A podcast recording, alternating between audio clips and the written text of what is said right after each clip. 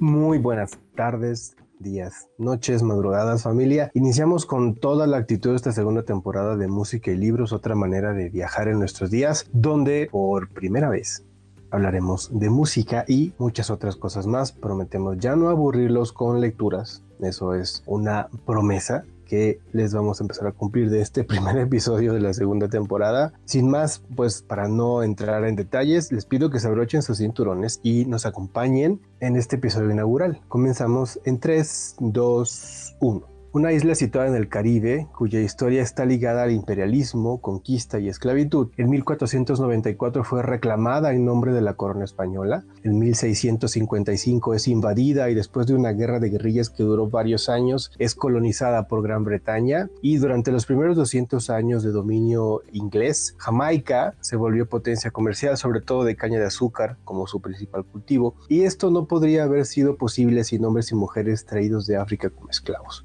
Después de protestas, revueltas y agitación social, en 1834 es abolida finalmente la esclavitud y para 1962 logra su independencia, más de 300 años después del primer desembarco inglés. Entre 1970 y 1980, la isla vive momentos cruciales y por demás convulsos. Se realizan las primeras elecciones, el Partido Nacional Popular y el Partido Laborista se disputan el poder político. En el plano económico se debatían entre abrir o cerrar las puertas a la inversión extranjera, negociaciones con el Fondo Monetario Internacional y elegir el rumbo que tomaría la nación. Como resultado de estos vaivenes, la isla sufre estragos a nivel social. La violencia, el desempleo, la brutalidad policial se hacen presentes y es dentro de este mar de realidades e ideologías que se desarrollan corrientes musicales que a la postre serían adoptados y adaptados por todo el mundo. Estamos hablando de cuatro joyas de la música de Jamaica para el mundo.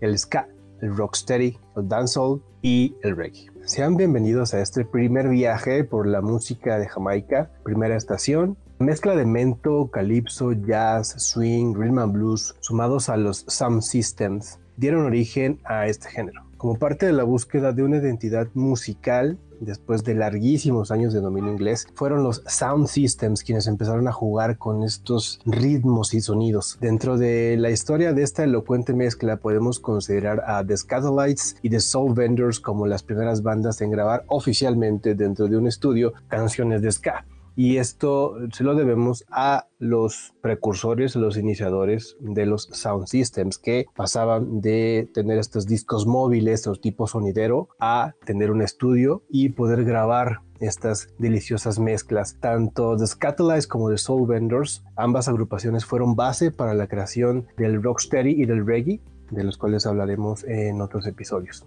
Es importantísimo resaltar la participación de los Sound Systems que con su itinerante ruta pues dieron a conocer y esparcieron los sonidos del ska por toda la isla. Otro personaje imprescindible de este movimiento es el Root Boy o Rudy, como se le denominó a los jóvenes que a principios de los años 60 buscaban diversas maneras para ganarse la vida y encontraron en el ska su ritmo y baile una forma de escapar de su realidad. De hecho, las aventuras de los Rudies fueron narradas por varias agrupaciones en sus temas. Esta generación se caracteriza por ser una generación sándwich, ya que están justo en el vértice donde terminan los siglos de dominio inglés e inicia la lucha por la democracia. Se imaginarán todo el rompecabezas que esa generación tenía, bueno, pues fue el ska donde encontraron su ruta de escape. Después de la independencia, el ska se volvió la música más popular para la población, tanto dentro como fuera de la isla, ya que paradójicamente hubo una gran inmigración hacia el Reino Unido y esto contribuyó a que floreciera el ritmo fiesta ska fuera de las fronteras. Pero, ajá, ok, ¿y esto se baila?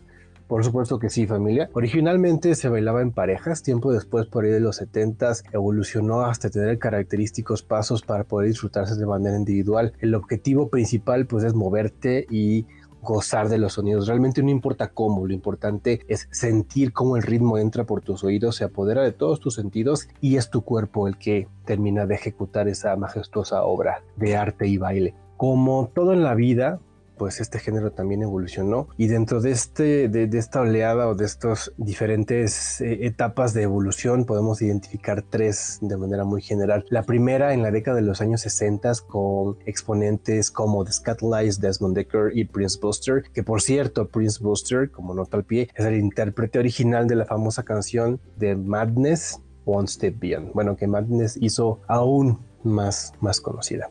La segunda ola la podemos identificar durante la década de los años 70, donde, donde se mezclaron bases tradicionales del ska con algo de punk y algo de rock.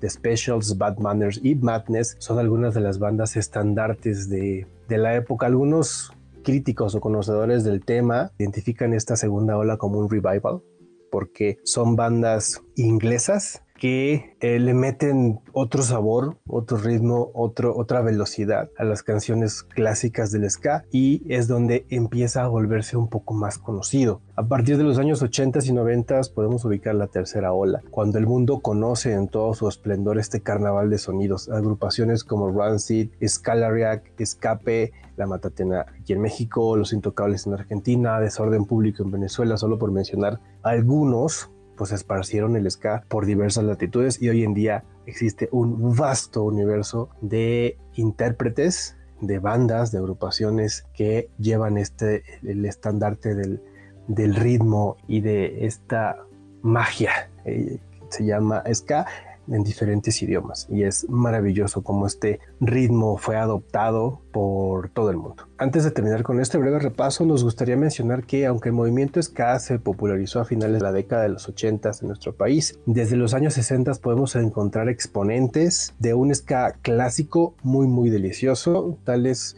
como Otoño Quirasco y sus hawaianos, paréntesis, nota al pie, mi paisano de Veracruz, Toño Quirasco, incluso los socios del ritmo tienen un disco, creo que es solamente uno, o si no un par, dedicado 100% al ska. Toño Quirasco tiene, si no mal recuerdo, por lo menos dos o tres discos de un ska con letras mexicanas, algunos covers también, pero es muy, muy, muy placentero escuchar estas piezas musicales. Y de esta manera hemos llegado al final de esta primera parada, primera estación ska. La segunda nos toca o será dedicada al Rocksteady. Muchas gracias a Potencia Humo por el espacio y como siempre les recomendamos visitar el Facebook de Potencia Humo para conocer el contenido de los demás podcasts que participan de esta gran, gran, grandiosa iniciativa. Y pues bueno, como pudieron darse cuenta, por fin dejamos de leer libros, relatos o cuentos. La idea de esta, en esta segunda temporada, pues es dar más variedad sin alejarnos de la música, de la literatura, pero sí meterle un saborcito diferente al contenido y evitar que se nos aburran, sobre todo eso. Pues bueno, ya irán viendo cómo vamos integrando nuevos temas o nuevos contenidos al podcast. Sin más por el momento, los dejamos y que descansen.